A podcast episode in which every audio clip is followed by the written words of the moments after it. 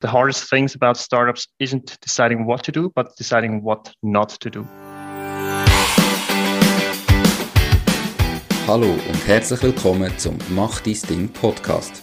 Erfahre von anderen Menschen, die bereits ihr eigenes Ding gestartet haben, welche Erfahrungen sie auf ihrem Weg gemacht haben und lade dich von ihren Geschichten inspirieren und motivieren, um dein eigenes Ding zu machen. Mein Name ist Nico Vogt und ich wünsche dir viel Spaß bei dieser Folge vom Mach dein Ding Podcast. Herzlich willkommen zum heutigen Interview. Mein heutiger Interviewpartner ist der Tobias Angen. Er ist Gründer und Geschäftsführer von Tresio, wo der digitale CFO für KMU baut. Klingt extrem spannend, was sie genau machen, erzählt er gerade selber. Hallo Tobias, schön bist du da, wie geht's? Ja, hallo Nico, freut mich, dass ich da darf sein ähm, Mir geht es soweit gut. Äh, wir haben jetzt Donnerstagmorgen, äh, ja, ein bisschen mehr als die Hälfte der Woche bereits vorbei. Soweit eine mhm. gute Woche gewesen. Ähm, mal, läuft. Okay, spannend. Missest du deine Wochen auch immer so? Also, dass du wirklich überlegst, Ende, Ende Woche, ist jetzt eine gute Woche gewesen und führst du Statistik oder ist es mehr? Also aus, Nein, ich, führe, ich führe nicht Statistik, aber äh, ich, also ich setze mir immer Monatsziel und ich setze mir Wochenziel. Also, das klingt jetzt mega äh, krass, aber ich äh, setze mir halt am Sonntagabend oder am Montagmorgen an und überlege mir, was ich eigentlich erreichen diese Woche und, äh, und, und setze entsprechende Prioritäten. Und Okay. Aber nichts, jetzt also nichts sophisticated. Ich mache das auch tatsächlich noch auf äh, händischem Papier. Ich bin dort mhm. noch so ein bisschen der haptische Mensch. Das äh, hilft mir irgendwie dann so ein bisschen, ja, es ist mehr drin nachher, wenn ich es äh, auf Papier mache, als wenn ich da irgendetwas im Computer rumdeckel. Spannend. Äh, ich wollte gerade schnell noch gleich beim Thema bleiben. Was, wie sieht so ein Ziel aus? Also weißt, wie konkret ist das? Sind das einzelne Aufgaben, die du abarbeitest? Ist das irgendwie, keine Ahnung, ich will so und so, wie, was, wie sieht zum Beispiel so ein Ziel aus? Ja, also grundsätzlich für, also für die Firma setzen wir uns halt irgendwie quartalsweise Ziel, was wir eigentlich möchten erreichen. Einerseits, ähm, welche Partner möchten wir vielleicht irgendwie gewinnen. Äh, ja, wie viele Kunden ist in unserem Stadion immer noch ein bisschen schwierig, um, um das überhaupt ähm, aktiv zu beeinflussen. Aber vor allem auch Produkte, was wollen wir machen, was haben wir für Marketingaktivitäten geplant, ähm, was für Veröffentlichungen wollen wir machen. Und dann geht es halt wirklich darum, dass man das abbricht. Oder? Also das ist so das Fernziel auf das nächste Quartal. Und dann geht es einfach jede Woche eigentlich darum, okay, wie komme ich einen Schritt näher zu dem. Und, und äh, natürlich auch Aufgaben, die müssen erledigt werden Zum Beispiel irgendwie äh, die Steuererklärung, irgendwie Fristerstreckung einreichen oder so, wo halt einfach Sachen sind, die, ja, die, die du musst machen, sonst äh, hättest du die. Und mhm. das, äh, ja, das ähm, setzen wir dann einmal fest für die Woche. Aber es kommt natürlich immer auch noch über Sachen dann dazwischen. Ähm, ad hoc, das ist klar, aber einfach, dass man so ein bisschen den Fahrplan hat. Ja. Tust du die Sachen spezifisch einplanen nachher den Kalender? Das heißt, das mache ich dann und dann und dann? Oder hast du wirklich einfach am Anfang, das sind Aufgaben, die ich muss erledigen muss, ähm, eben in einer Priorisierung, wie du gesagt hast, mhm. und nachher irgendwie, wie es gerade ist und was halt noch dazwischen kommt, kommt dazwischen?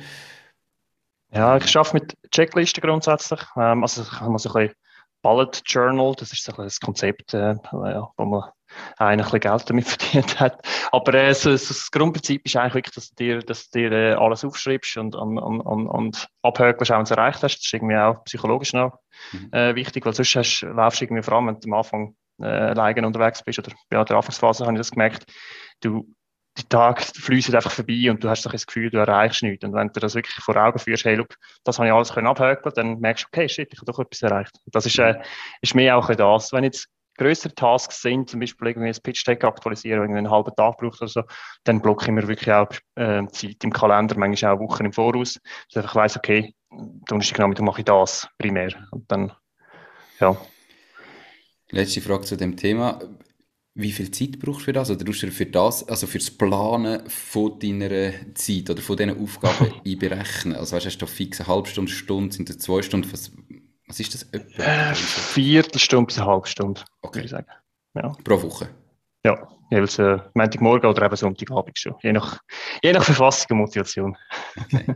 Spannend. Ähm, völlig vorgreifen, weil eigentlich ist die erste Frage immer, erzähl mal, was genau macht ihr? Ich habe gesagt, ähm, ihr baut eine digitale CFO für KMU.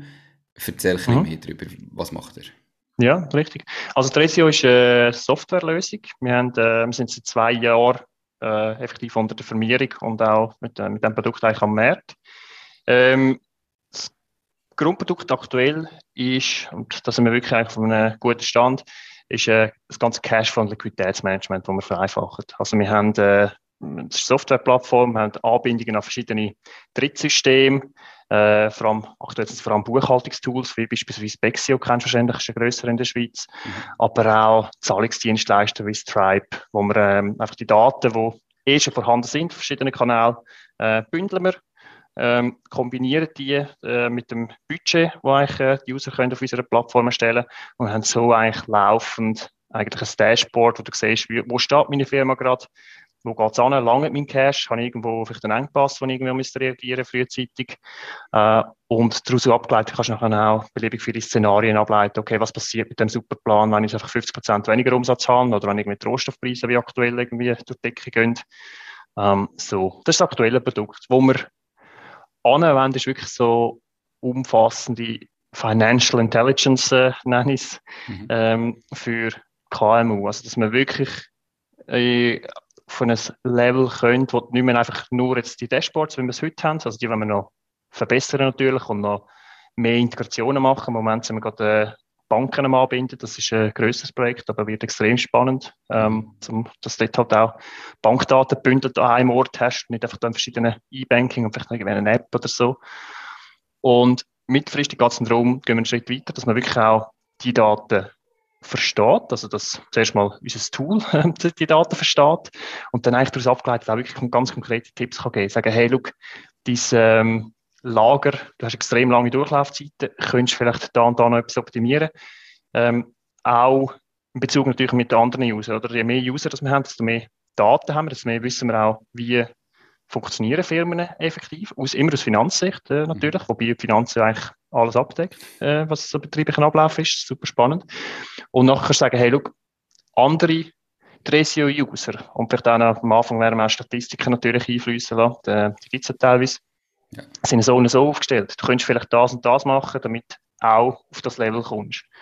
Oder? Und dann wird es wirklich langsam eben die Vision vom digitalen CFO, wo man wirklich kann sagen, hey, du hast eigentlich ein Finanzbody, das ist, äh, das ist nicht ein Mensch aus Blut, der irgendwie 150.000 im Jahr kostet, sondern es ist wirklich ein smartes Tool, das dich unterstützt. Es ist natürlich nicht so, dass wir jetzt wirklich CFOs ähm, äh, abschaffen oder so, sondern es ist mehr auch eine Ergänzung oder auch ein CFO dann mit so einem Tool kann arbeiten und einfach effizienter ist. Das ist eigentlich die, die Vision, die wir, die wir anwenden.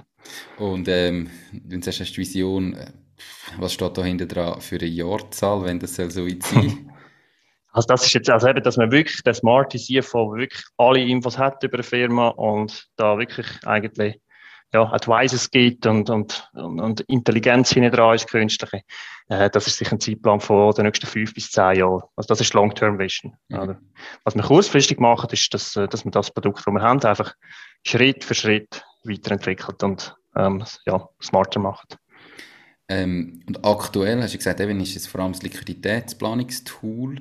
Ähm, mhm für KMUs, wenn du jetzt so ein Produkt hast, das du mal löst als, als Kunde und erst ständig das weiterentwickelt, wie muss ich mir das vom Pricing her vorstellen?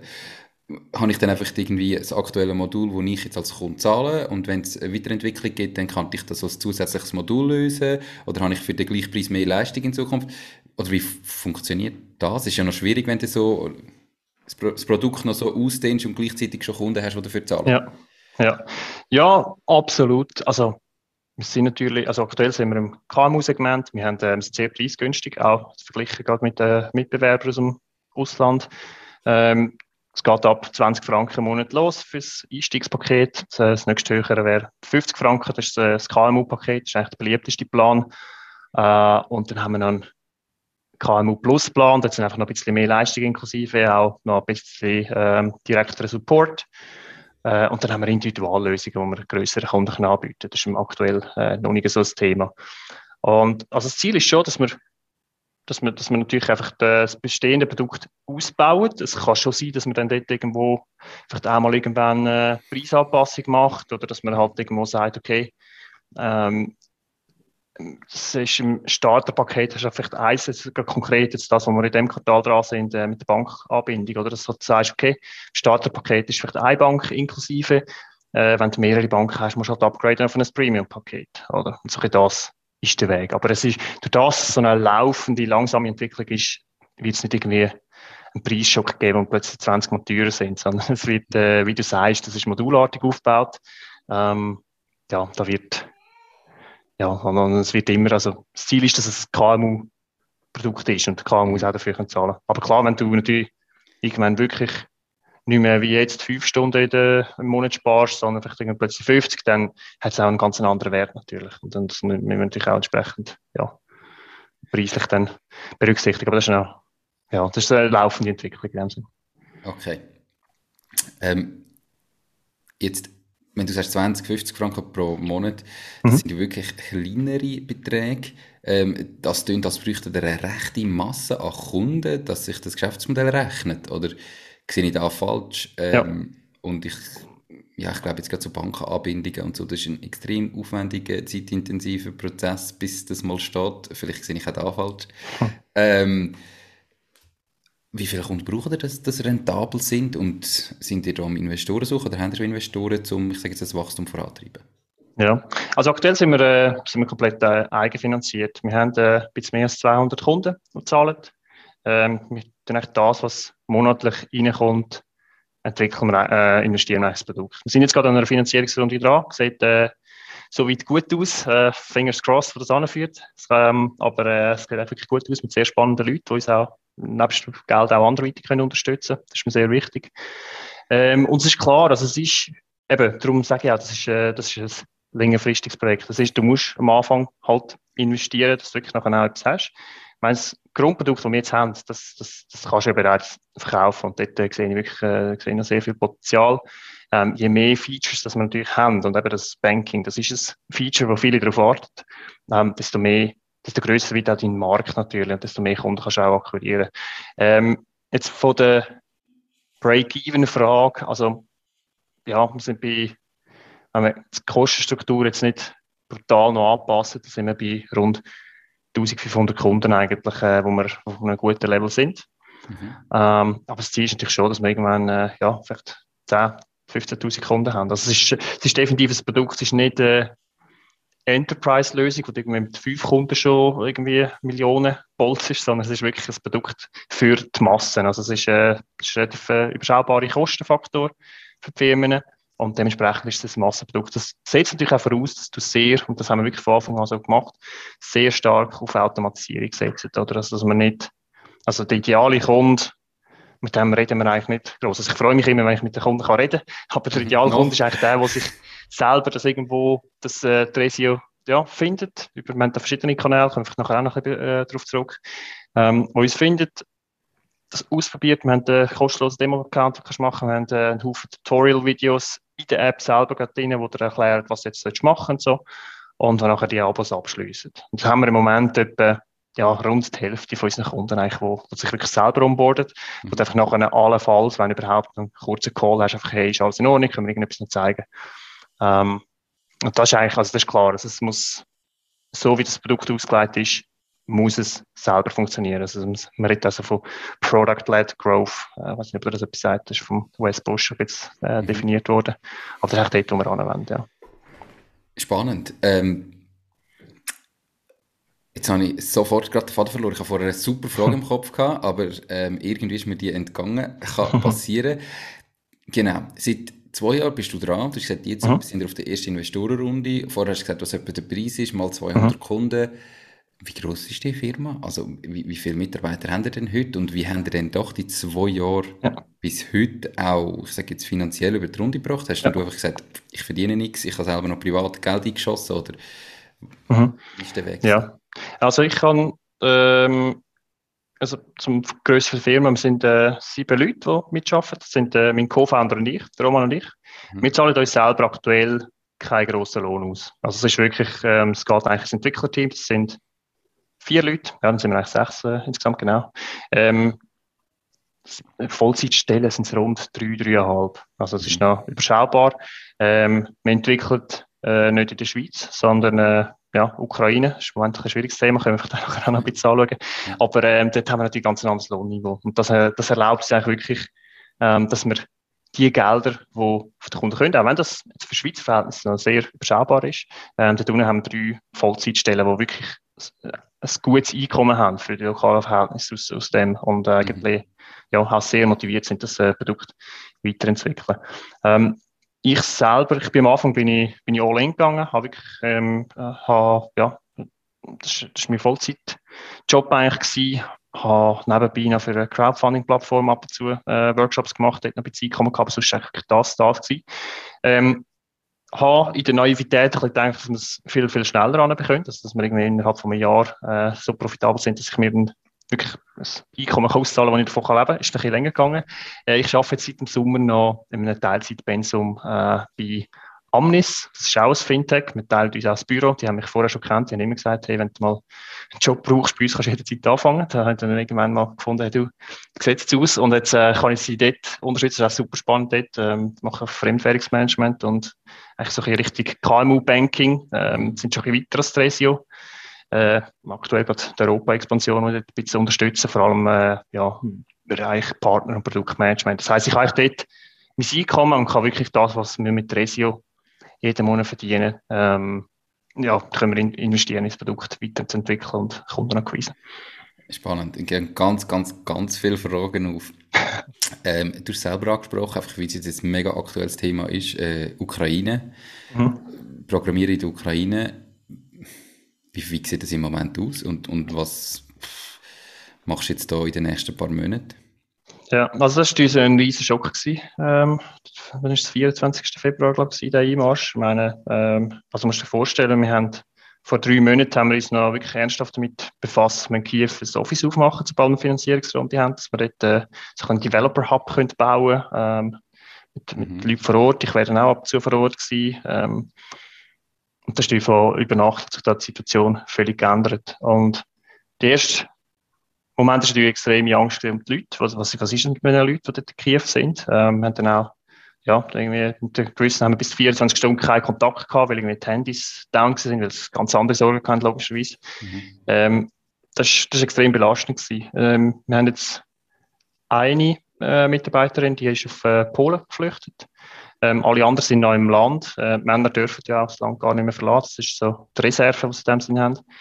Ähm, ist, ist, ist für mich noch schwierig zu beurteilen, wie jetzt die Situation effektiv ist. Sie sagen mir, sie sind Sie fühlen sich sicher, sind auch extrem motiviert zum, zum Weiterschaffen. Ähm, also den Output haben wir nachher vor. Ich habe das Gefühl, ist sogar bei gewissen noch höher als vorher, weil es einfach ja, äh, wahrscheinlich auch die Ablenkung suchen und einfach sonst effektiv, du kannst ja nicht mehr umreisen oder irgendwelche Leute besuchen oder irgendwie ein Bier trinken in dem Land, sondern äh, das sind jetzt eigentlich, ja, ähm, mhm. ich glaube, der Job ist dort noch wichtiger geworden als Lebensinhalt. Und also wir schauen, wie es geht. Aktuell also es ist super schwierig. Es hat sich, es hat sich jetzt nur schon in den letzten zwei Wochen extrem ähm, mhm. geändert laufend.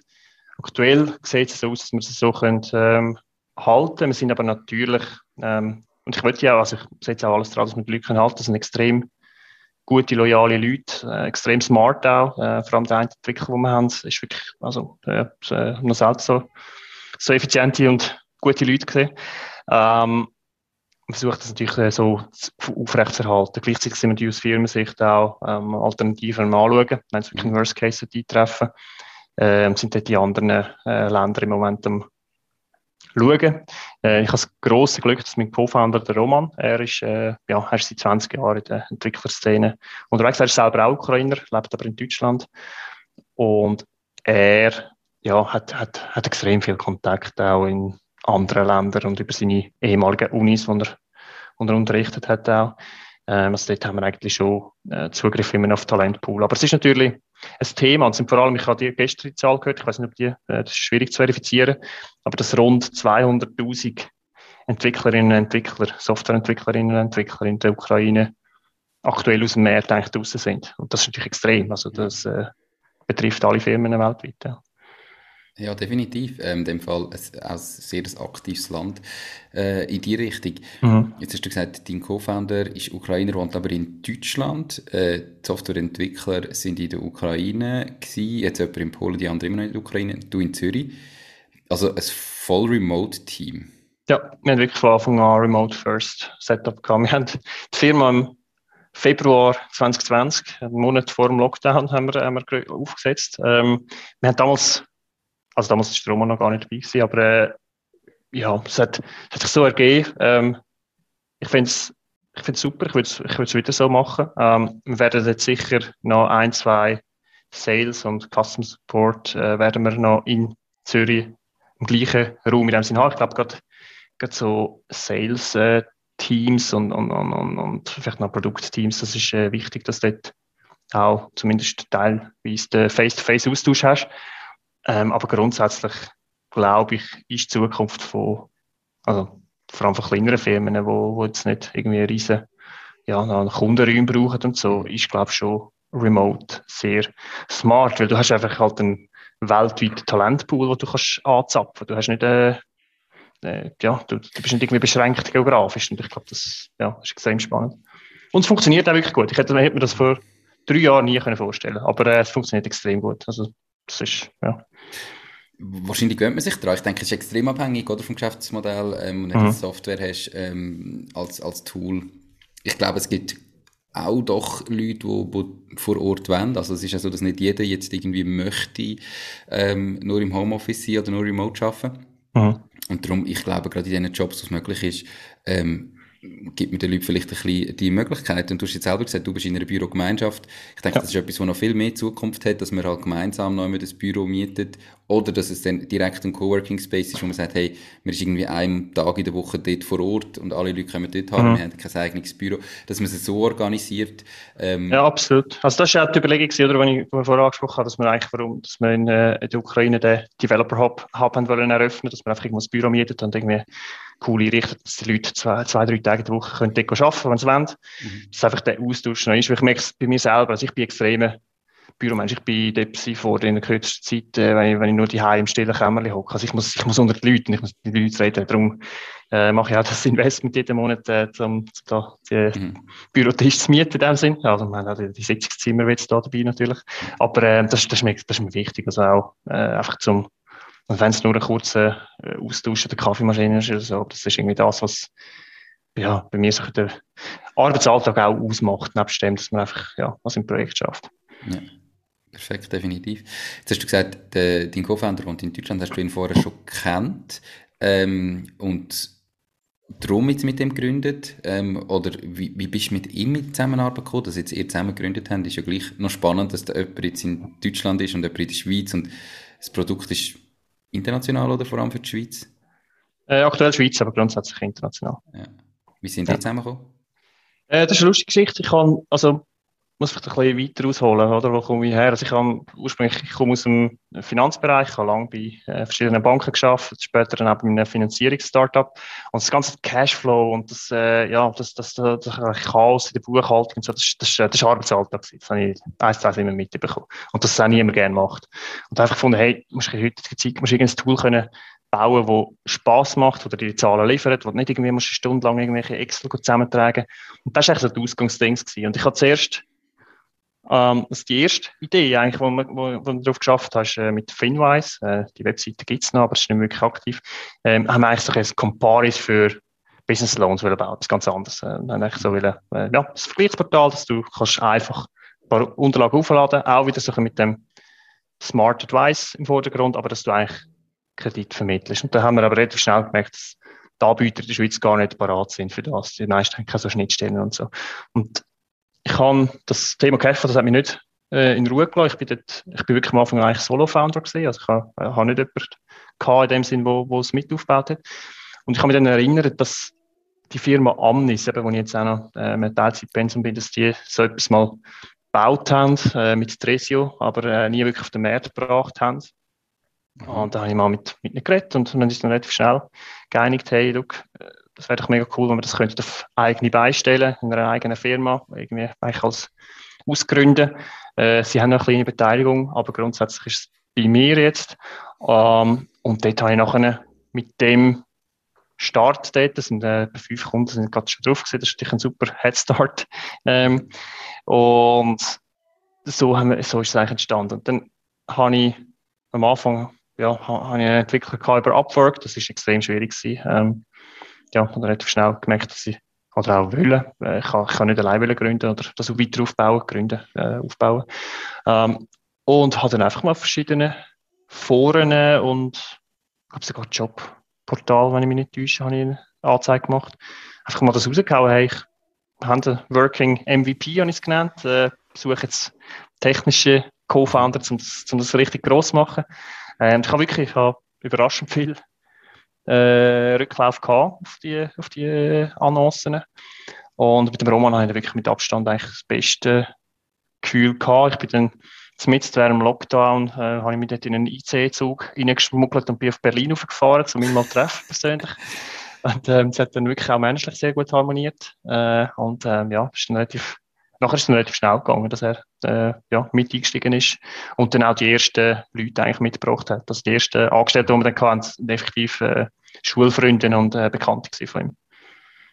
Spannend.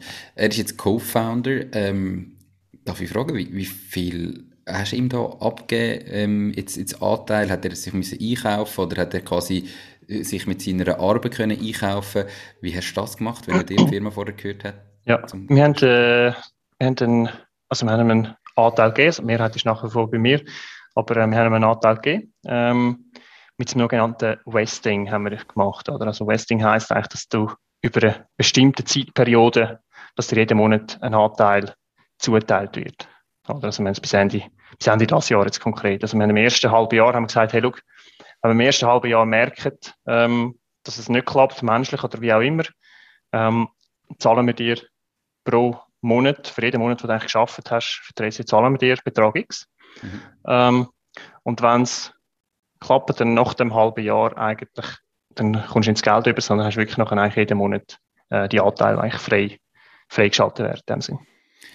Also das heißt, er verdient nicht äh, in Cash, sondern er verdient wirklich in Anteil im Moment. Steht das heute, ja. ja. ja. Also er hat auch noch, äh, er ist auch noch äh, Teilzeit noch sonst noch in einem Projekt involviert, wo er, wo er eigentlich auch sein Einkommen hat. Also das heisst, mhm. der SEO ist wirklich im Moment, äh, ist so unser beiden Hauptfokus, aber es ist nicht der Hauptfokus, äh, wo wir unseren Lebensunterhalt erzielen. Noch nicht? Heute noch, ja, noch nicht. Das eben. Ich hoffe, dass es dann nächsten Monat vielleicht anders ist. Wäre schön. Du also das heisst, wenn jetzt Investment ähm, zustande kommt, dann würdet ihr all in wieder, also sagen, dann müssen ja. wir, ähm, darf ich fragen, wie viel das ihr sucht, Geld, plus minus? Äh, es ist ein mittlerer sechsstelliger Betrag, wo wir da, ja, wo wir mal sehen. Sucht ihr von Business Angels, nicht jetzt von VCs oder so, sondern wirklich so von kleineren, oder? Um, ähm, sowohl als auch. Also mhm. mein ideales Setup, aber das muss man auch noch anschauen, wäre, dass wir, äh, dass wir starke Business Angels haben, äh, mit Netzwerk, dass wir aber auch ein VC noch dabei haben, einfach auch dann zum Follow-up-Runden auch ähm, sicherstellen. Und das ist einfach auch ein anderes Signaling, denke ich. Aber da sind wir im Moment verschiedene Konstellationen am Anschauen. Spannend, viel Erfolg. Ja, ja, danke. Das ist auch ein spannendes, spannendes Thema für sich. Ja. Definitiv, denke ich sofort. Tobias, ähm, du hast gesagt, angefangen hast du eigentlich mal mit Finwise, dann hast du jetzt das Trisio übernommen. Du hast vorher viele Jobs gehabt in Startups, Banken, wo man vielleicht auch gut verdient. teils, teils, ich weiß es nicht. Warum hast du dein eigenes Ding machen Also was, was hat es für dich ausgemacht, dass du gesagt hast, ich will mein eigenes Ding? Das ist eine gute Frage. Also es hat mich schon immer interessiert. Ich habe damals die Lehre bei Raiffeisen gemacht, wirklich bei der örtlichen Raiffeisenbank eigentlich. Und das hat mich damals schon, ich habe, ich habe das extrem spannend gefunden, also die Unternehmer, die wir halt hatten. Also es sind wirklich, das sind äh, Schlosser und Schreiner und äh, solche, aber ich habe es extrem faszinierend gefunden, was die, was sie da machen und habe dann auch die Abschlüsse haben wir einmal jährlich analysiert und so und die Gespräche noch. Das hat mich eigentlich damals schon extrem fasziniert. Ich bin nachher längere Zeit reisen, bin, habe dort auch verschiedene Leute aus anderen Ländern halt mit verschiedenen Lebensentwürfen kennengelernt und habe gemerkt, mal eigentlich die, die am freiesten sind, sind eigentlich immer die, die ihr eigenes Business haben. Ich habe mir aber damals, das ist 2010 gewesen. Dort hast du noch praktisch keine Literatur über das Gründen. Ich meine, heute ist ja das wirklich ein, ja, fast schon Trendthema. Also es, ist, es gibt extrem viele Blogs, Videos, Bücher über das Thema. Damals hast du fast nichts gehabt. Und was dann, ich bin dann nachher zu der CS, habe dort äh, auch sehr einen spannenden Job gehabt, auch international, habe berufsbegleitend als Studium gemacht, äh, Betriebswirtschaft und habe dann, was eigentlich so ein bisschen Eye-Opening war, ist eines der wenigen Bücher, was es damals geht, ist so die Four-Hour Workweek von Tim Ferriss. Das kennst du, äh, an. Und dort ist einfach, das hat mir einfach wirklich taugt. Ich habe gemeint, du musst irgendwie einen mega Skill haben. Eben, die, die Unternehmer, die ich kennt habe, die sind irgendwie, die haben irgendwie, ja, äh, 20 Jahre irgendwelche Solaranlagen getüftelt und nachher die, mhm. ja, montiert und verkauft. Und ich habe keine so Also ich habe keine Skills gehabt und ich habe gedacht, ja, das wird noch schwierig. Und da habe ich einfach gemerkt, dass, äh, ja, dass es auch noch andere Sachen gibt. Das war für mich wirklich ein bisschen Eye-Opening Und dann habe ich, ja, habe noch während dem Studium noch weiterhin bei der CS geschafft. Bin dann nachher relativ schnell ähm, zu einem Startup, einfach zum, bevor ich, also ich habe damals schon selber gegründet, aber ich habe gefunden, bevor ich jetzt da alle Felder selber mache, zuerst mal schauen, wie es andere machen, die, vielleicht schon ein bisschen mehr Erfahrung haben. Ähm, habe jetzt sehr viele Learnings können mitnehmen. Die Podcast-Episode wird gesponsert von Knows, knows.com, der Schweizer Marktplatz für jeden Auftrag. Du findest auf nose.com einfach, sicher und zu einem fairen Preis für jede Aufgabe Menschen, die dich im privaten oder beruflichen Alltag unterstützen können. Genauso kannst du auf Nose Jobs erledigen und dein eigenes Einkommen erhöhen. Nose schenkt dir übrigens 30 Franken für deinen ersten Auftrag. Jetzt hast du gesagt, der 4-Hour-Workweek oder die 4-Stunden-Woche von Tim Ferriss, also das ist eines der meistgenannten Bücher ähm, im Podcast. Ähm, absolute Leseempfehlung. Es ist mega schnell gelesen und eben, es, es ist so eye-opening. Was hast du jetzt konkreter daraus gelernt? Ich meine, du hast gesagt, du brauchst nicht so einen riesen Skill, aber ich habe das Gefühl, der Skill, den du irgendwie brauchst, oder gerade was natürlich jetzt in diesem Buch ist, ist so, dass du kannst organisieren und, und lernst delegieren und abgeben, oder nicht? Absolut, das ist absolut. eigentlich der Skill, den es braucht. Absolut. Nein, das sind riesen Skills. Ich wollte das nicht, ich habe, das ist vielleicht falsch ausgedrückt Du brauchst nicht einen fachlichen Skill, eben ein handwerklicher Skill oder so. Du musst nicht, für mich sind, ich bin halt auch auf dem Land aufgewachsen, für mich sind Unternehmer die gewesen, die Handwerker eigentlich und dann irgendwann ein eigenes Geschäft hatten. Das ist das Unternehmertum, das ich kennt habe. Das habe ich logischerweise nicht können als äh, Bürogummi. Ja. Ähm, und das hat mir mehr so in die Augen geöffnet, hey, es gibt Dutzende digitale Geschäftsmodelle, wo du auch nicht selber musst der Coder sein sondern wo es genauso wichtig ist, dass du weißt, wie du das Ding verkaufst und die ganze Organisation rundherum aufbaust. Und das ist das, was man extrem reingesogen hat. Und dann kann man sagen, oh, das sollte ich so etwas in dem Bereich machen. Spannend. Du hast gesagt, ähm, wo du im Reise warst, bist die Leute, die du kennengelernt hast, die mhm. irgendwie gemerkt hast, die sind am freiesten, sind die, die ihr das eigene Ding gemacht haben. Ist in dem Fall die Freiheit auch das gewesen, zu einem Großteil, der dich angetrieben hat, dass du gesagt hast, mal, ich mache mein eigenes Ding, dass du die Freiheit gesucht hast, oder was, was ist das gewesen, wo du sagst, das ja. bringt mir das? Ja, Freiheit ist so ein, so ein grosses Wort. Ähm, es, das, für mich ist vor allem ausschlaggebend dass ich Sachen, also ich meine, wir haben alle äh, viele Ideen wahrscheinlich, ähm, dass, ich, dass ich die Ideen kann umsetzen und dass ich sie so kann umsetzen wie ich es für richtig halte. Und für mich war es immer, gewesen, also vor einem Grossbetrieb ist es eh noch ein ganz anderes Thema gewesen. Dort, äh, wenn du eigene Ideen hast, ist es irgendwo spätestens zwei Level über dir ist verpufft. Ähm, das, ist überhaupt nicht meine Welt gewesen. Nachher im Startup, dort ist es schon, dort habe ich mich auch extrem einbringen ähm, aber es ist halt immer noch, schlussendlich hast du noch irgendwo ein Management-Team, wo, äh, wo nachher entscheidet und so. Und, und wirklich können eine Produktvision umsetzen und auch am Market, wie positionieren wir uns und, und, und, und, und wer sprechen wir überhaupt an, wo legen wir den Preis fest. Das können wirklich das Produkt eigentlich können im Markt platzieren. Also das, das finde ich extrem spannend und, und, und, und für mich ist es einfach auch der Weg, um wirklich den grössten möglichen Impact können zu haben. Das ist wirklich, ja, ähm, ich kann das Leben von potenziell Tausenden von Firmen vereinfachen mit dem Ding, mit dem Produkt. Das ist, das ist doch der Ansporn. Cool. Ja, natürlich ist Freiheit ähm, ein grosses Wort und irgendwie ein schwieriger Begriff, vielleicht, weil es ja so viele Facetten hat. Aber ja, ich denke, irgendwo bist, ist doch fast jeder Unternehmer ein bisschen freiheitstrieben, äh, frei die Entscheidungen zu treffen, frei das können zu machen, was er will, frei das umzusetzen, was er will.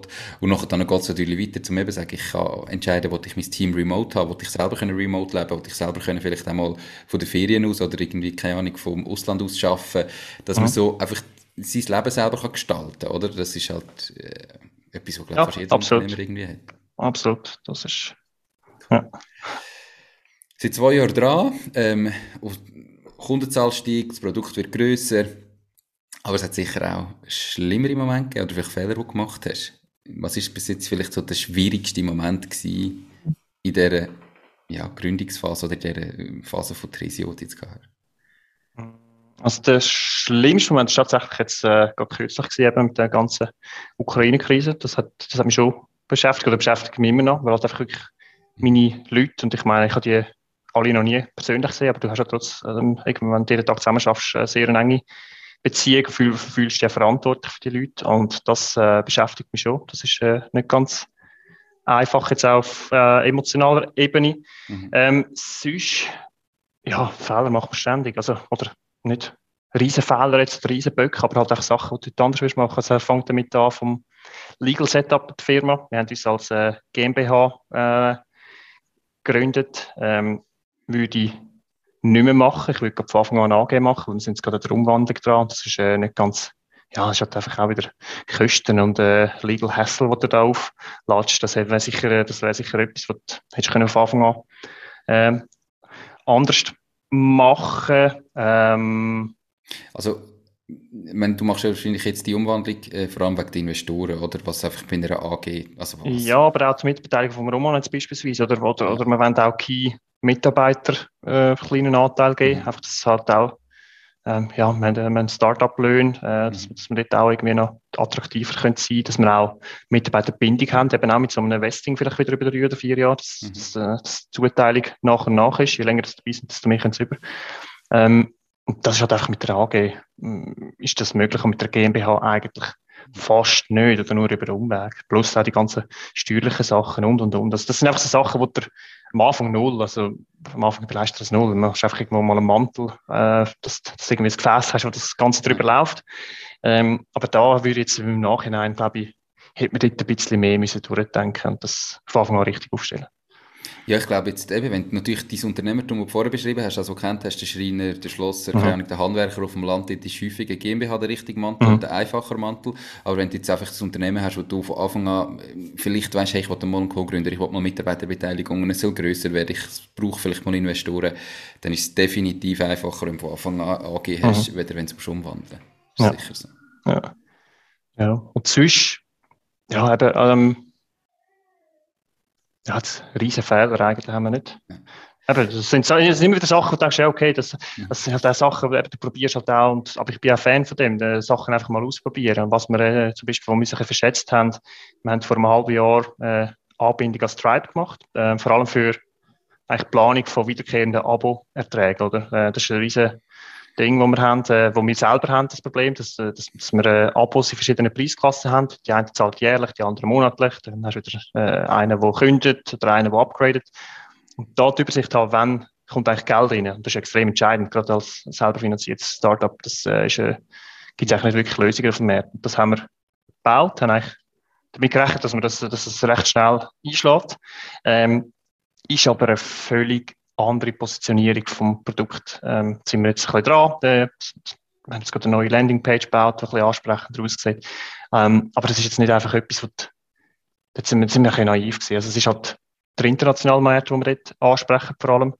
Und das ist nochmal eine ganz andere Nummer, äh, vor allem mit so amerikanischen Softwarefirmen, die willst erreichen, äh, mit der CH-Domain, das fängt schon dort an. Ähm, das ist eine ganz andere Nummer, als wenn jetzt da, ähm, eben, wir haben mit Bexio haben wir auch so eine Anbindung, dort ist es extrem smooth. Da haben wir auch grosse Unterstützung von Bexio-Seite. Das Stripe interessiert da nicht wirklich, was, was mhm. wir machen, zumindest im Moment noch nicht. Und da, da, da habe ich ein bisschen unterschätzt. Aber es ist nicht ein mega Fehler oder so. Aber es ist mehr so, so Sachen, wo die Learnings, nenne ich es einmal, oder halt Sachen, wo du ja, ja. lernst, ah, okay, so einfach funktioniert es doch nicht, wenn wir irgendwo dort durch. Mhm. Ähm, das sind so die laufenden Sachen. Aber das, finde ich, macht es aus und ich bin dort extrem äh, ja, ich bin ein extrem großer Fan von einfach möglichst schnell ausprobieren und, und den Marktfeedback haben. Du kannst noch so viel Research machen und mit Leuten reden. Am Ende vom Tag, das beste Feedback ist, wenn einer die Kreditkarte zückt und, und erfasst, dann weißt du, mhm. okay, der sieht den Wert und, und, und, äh, zahlt für das Produkt. Und vorher ist einfach, äh, ja, sagen dir immer alle, ja, ist eine coole Idee, aber schlussendlich, ob es einen kauft, ist noch ein anderes Thema. Definitiv. Also eben, wenn einer zahlt dafür, dann weißt ähm, es, es funktioniert und er macht ähm, wie ist der Moment, du hast gesagt, eigentlich haben ursprünglich, oder du ursprünglich mal das Finwise gemacht. Ähm, wie viel Zeit hast du dort investiert, bis du gemerkt hast, hm, das funktioniert nicht, äh, ist nicht parat und ja, viele Leute würden vielleicht denken, wenn ich jetzt erst ausprobiert habe, das nicht funktioniert, dann suche ich mir nachher auch wieder einen Job und dann ist das mhm. mit Selbstständigkeit. Ähm, wie war der Moment gewesen und warum ist für dich dort trotzdem klar gewesen, okay, erste Idee hat nicht funktioniert, aber es gibt andere Sachen, dann machen wir jetzt etwas anderes. Ja, es ist so ein laufender Prozess eigentlich. Es ist,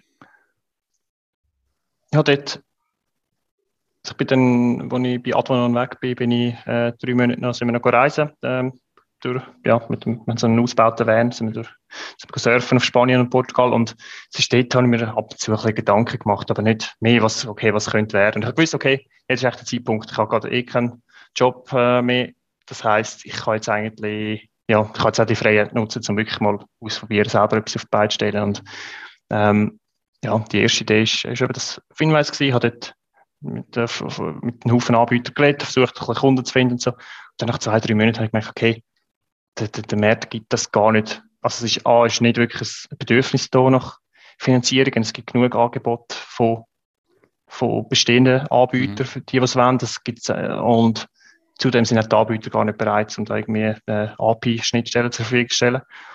Äh, und dann ist es irgendwie so ein laufender Prozess gewesen, dass wir das so ein Pivot gemacht haben und, und, oder ich gemacht habe. Damals bin ich noch allein äh, gewesen.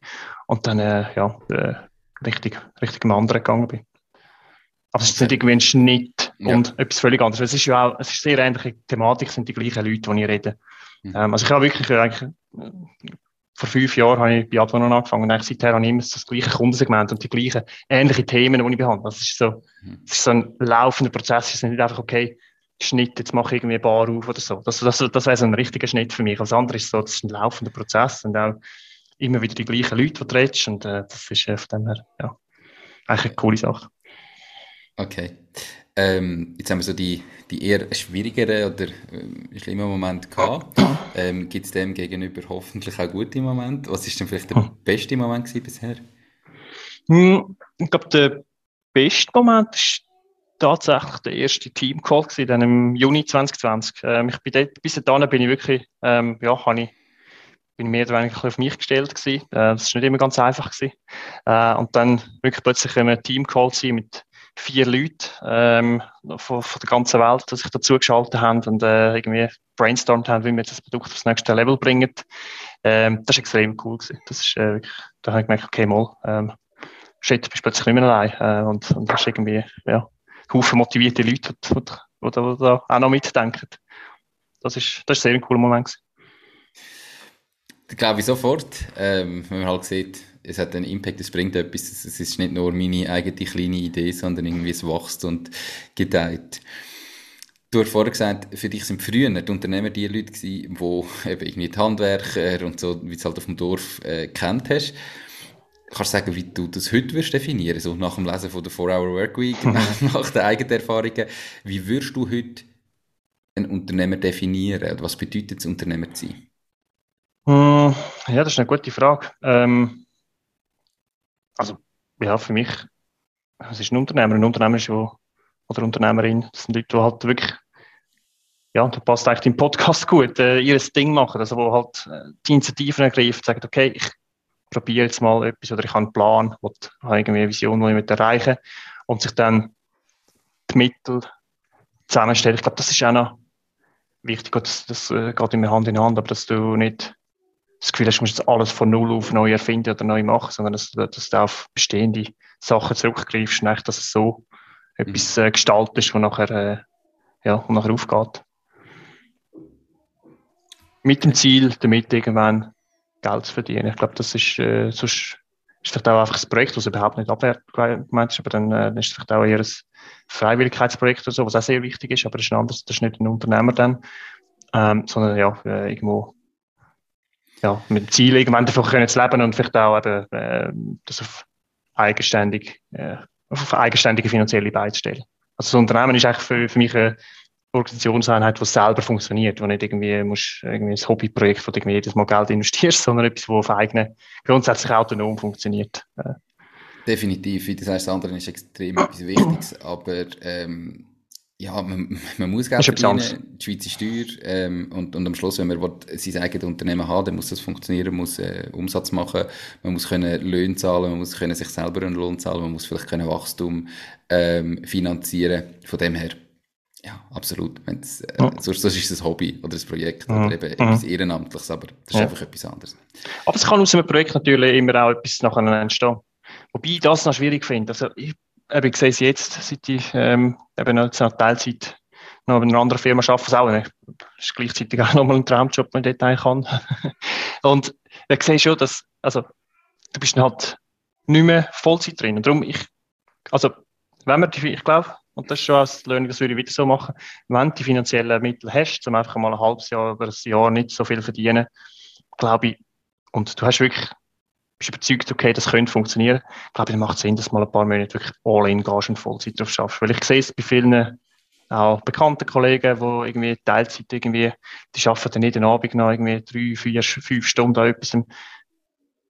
Das, das braucht dann sehr viel Durchhaltewillen. Plus, irgendwann musst du halt einfach wirklich den Schnitt machen und sagen, okay, jetzt gehe ich all in und probiere es und entweder funktioniert es oder nicht. Und wenn du einfach das Projekt, das Side-Project, das kannst du für immer machen, das ist cool, das ist aber wirklich halt, dass dann dort daraus etwas ist, das finde ich recht schwierig. Aber vielleicht, ja, habe ich es einfach noch nicht gesehen. Kann auch anders. Ich, ich glaube, es kommt extrem auf das Geschäftsmodell darauf an, ja. wo es ist, ähm, wo es das vielleicht eher funktioniert oder weniger funktioniert. Und dann, glaube ich, sind wir halt einfach, wir Menschen unterschiedlich und äh, so die Risikotoleranz ist anders. Und am Schluss muss man sich überlegen, wie stimmt es für mhm. mich ähm, und, und nur für mich. Und für den einen ist es halt so, ja, dass er das erste Mal sagt, ich wollte jetzt mal ein bisschen Proof of Concept. Irgendwann äh, kommt der Moment, wo du nachher wahrscheinlich musst sagen, jetzt, jetzt all in oder nicht. Den musst du vielleicht am Anfang einmal überlegen. Mhm. Aber ähm, ja, ich glaube, das muss am Schluss fast jeder für sich ähm, auch entscheiden. Aber bei einer Firma, wo du jetzt so wie du es hast, oder? Bei einem, bei einem Geschäftsmodell, wo du skalieren willst, wo du Tausende von Kunden brauchst, wo du irgendwie weltweit Mitarbeiter hast, ja, dort ist sicher notwendig, dass du irgendwie eher all in gehst, wie wenn du jetzt vielleicht ich weiß auch nicht, als kleiner Dienstleister oder als Coach oder als irgendwas. Ja, das stimmt. ja, das stimmt. Das stimmt. Da kannst du natürlich auch zwei Tage in der Woche sagen, okay, ich mache ja. jetzt das Coaching und sonst noch. Ja, das stimmt. Das sind so, so, muss es, glaube ich, jeder ja. irgendwo finden. Das andere, was du angesprochen hast, ist natürlich äh, wegen der finanziellen Mittel. Ja, ich glaube, am Schluss ist da jeder. Ach, dort muss auch wieder jeder anders selber. Ja, ja. ja, aber das, ja, irgendwie, das, das muss man halt vorher aufgebaut haben und, und das gehört dazu. Also eine gewisse Reserve ist es und wenn man irgendwie einfach keinen Rapp auf der Seite hat, weiß ich auch nicht, ob man so gut mit Geld kann umgehen kann, dass man nachher sollte sagen, der Unternehmen haben. Also, ja. das jetzt mega Zumindest nicht in dem Zeitpunkt. Zumindest nicht in dem Zeitpunkt. Kannst Kommt natürlich darauf an, bin ich jetzt erst nach der Lehre oder nach dem Studium, wo ich nichts verdient habe, klar, kann ich kein Geld haben. Aber wenn ja. ich irgendwie mal zehn Jahre geschafft habe und eigentlich einen guten Lohn verdient habe und mhm. einfach in dieser Zeit nichts können auf die Seite tun, ist die Frage, mhm. sollte man vielleicht das erste Mal lernen, mit dem Geld besser umgehen, bevor man dann das Unternehmen gründet, weil sonst hat man sein mhm. Unternehmen schneller wieder ausgeben, wie es reinkommt. Das ist richtig. Definitiv. Also, Umgang, Umgang mit Finanzen ist für mich einer von, von den Skills, die du eben als Unternehmer auch brauchst, wie vielleicht Organisationstalent, so wie du es vorher gemeint hast. Mhm. Und dort haben wir dann eben unser Tool, das dann auch unterstützt, so die noch besser unter Kontrolle zu haben. Das ist mit, mit dem Grund. Weil es ist wirklich, oder es ist nicht, also unsere Kunden haben die Regeln im Griff, aber äh, es ist einfach wirklich halt, ja, zum, es ist, wenn, wenn du das manuell planst und immer wieder musst überarbeiten, ist es ein riesen und, und äh, das, das, ist eigentlich unser Ziel, oder? Dass die Sorge eigentlich, hey, lange oder lange nicht, dass wir das vom Tisch nehmen von den Unternehmer. Das ist eigentlich mhm. genau das. Ja. Perfekt, dass eben der Umgang mit Finanzen noch einfacher wird. Mhm. Tobias, ähm, hast du ein Lieblingszitat? Und falls ja, warum genau das? Ja, ich habe es in der Vorbereitung gesagt, ich bin nicht so der Zitate-Mensch, aber ich habe mir tatsächlich letztens bin ich auf einer Webseite gestoßen. Ähm, ich habe es da aufgeschrieben. Ähm, ich weiß nicht einmal, von wem es ist, aber ich habe es äh, extrem passend gefunden und es stimmt. Das, uh, the hardest things about startups isn't deciding what to do, but deciding what not to do. Und das finde ich ist extrem zutreffend. Also, das ist eigentlich nicht, du hast tausend Möglichkeiten ähm, und es gibt jeden Tag mehr. Und eigentlich musst du in 80 Prozent Nein sagen und musst das machen, was, was dich weiterbringt auf deine Vision. Und das ist, äh, finde ich, viel, viel schwieriger, als einfach mal etwas machen. Das ist, ja. Ja, vor allem, weil man doch vorher als ähm, Angestellte kommt halt immer jemand und sagt dir, was du machen musst und du, musst, du sagst halt immer einfach, ja, mach ich jetzt. Also, weißt mhm.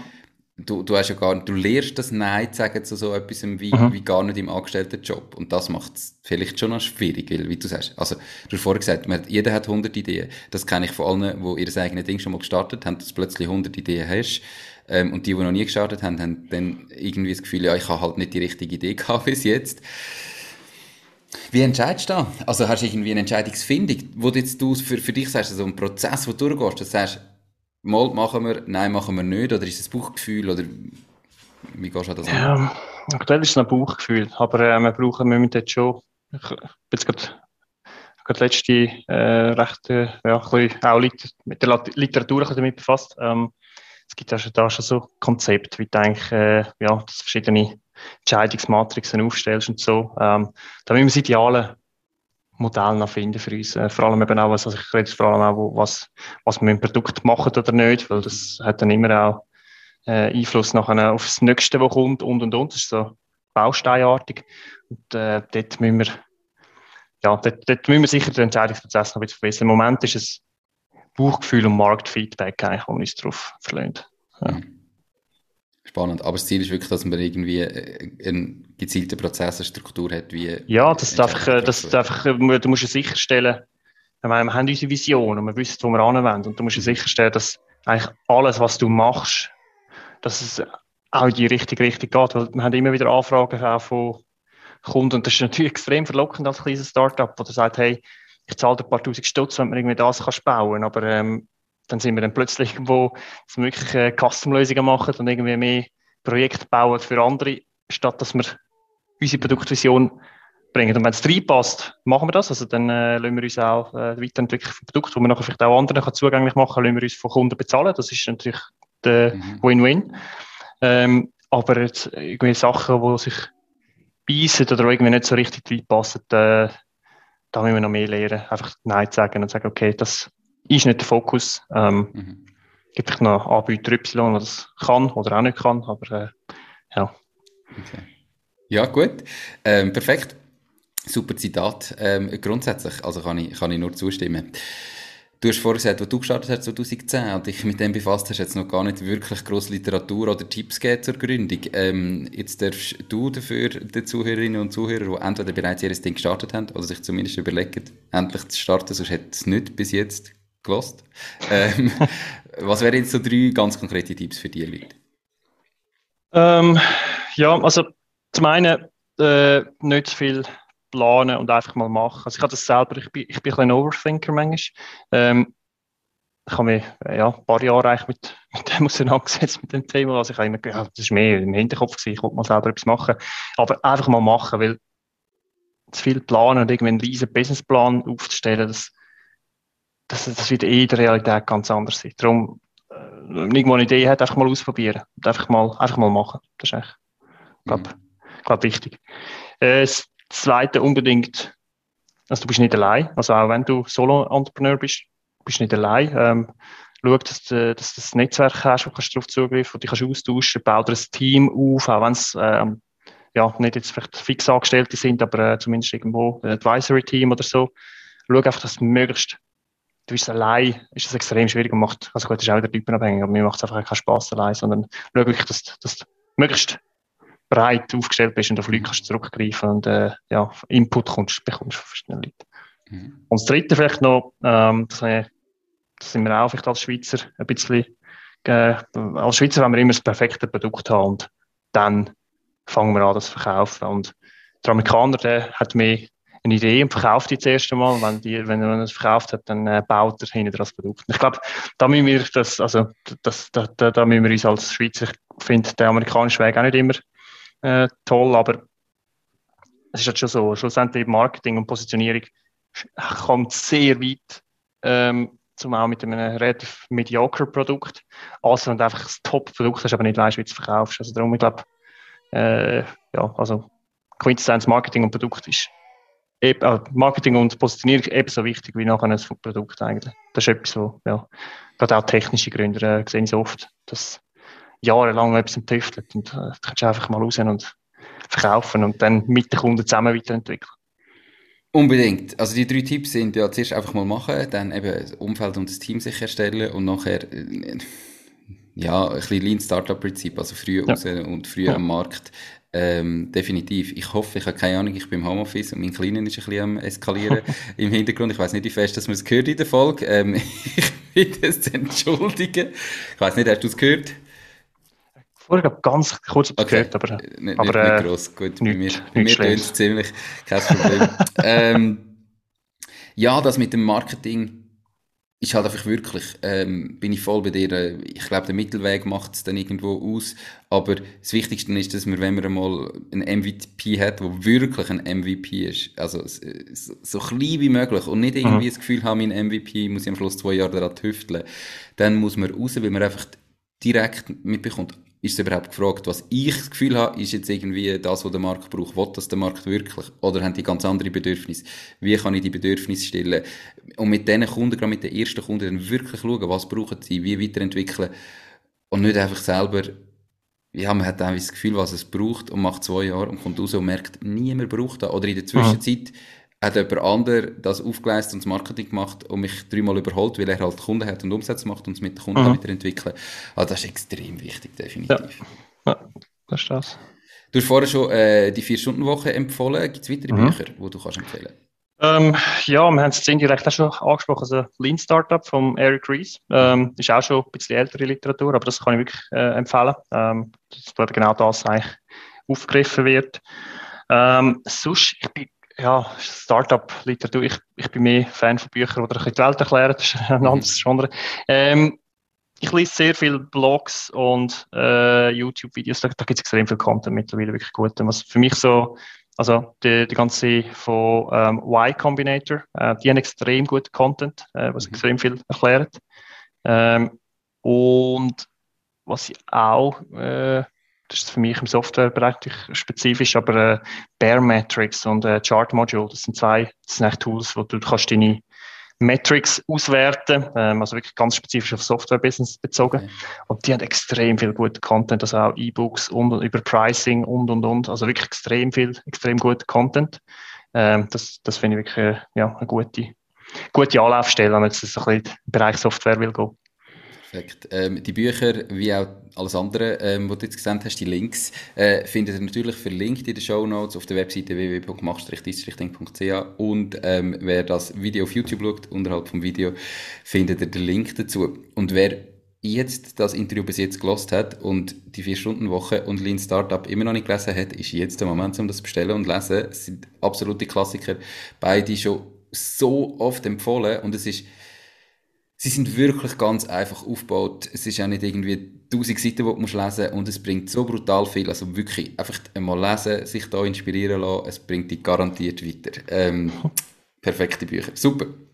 Tobias, wir sind bereits am Ende. Es ist extrem schnell vorbeigegangen.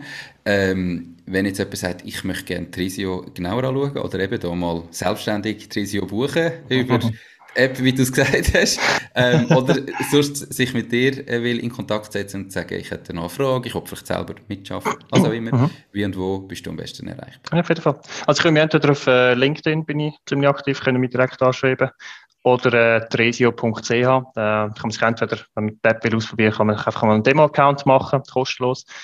Oder äh, man hat dort auch einen Kalenderlink zu meinem Kalender, wo man sich direkt 20 Minuten Zeit buchen für so einen Zoom-Call, wie wir jetzt auch haben. Perfekt. Tobias, merci ja. viel, für deine Zeit. Ganz viel Erfolg bei der Finanzierungsrunde. Ähm, ganz, ganz viel ähm, ja, Hoffnung für all die Leute in der Ukraine und deine Mitarbeiter, dass die da einigermaßen gut durchkommen und das baldiges Ende irgendwie um ist. Ähm, merci vielmals, hast du dir die Zeit genommen und ich freue mich, dich hoffentlich irgendwann einmal noch in Live zu sehen. Danke, Nico. Ebenfalls. Hat Spaß gemacht. Mach's gut. gut. Ciao. Ciao. Das war es auch schon mit dieser Podcast-Folge. Ich bedanke mich ganz herzlich fürs Zuhören. Ich würde mich außerdem extrem freuen, wenn du auf meine Webseite www.mach-dies-ding.ch wirst gehen und dich dort in mein Newsletter einträgst. Damit kann ich dich über neue Folgen und Themen, die dir helfen, dein eigenes Ding zu starten, informieren. Nochmal danke vielmals fürs Zuhören und bis zur nächsten Folge vom Mach dies Ding Podcast. In dem Sinn, alles Gute und bis dann, dein Nico.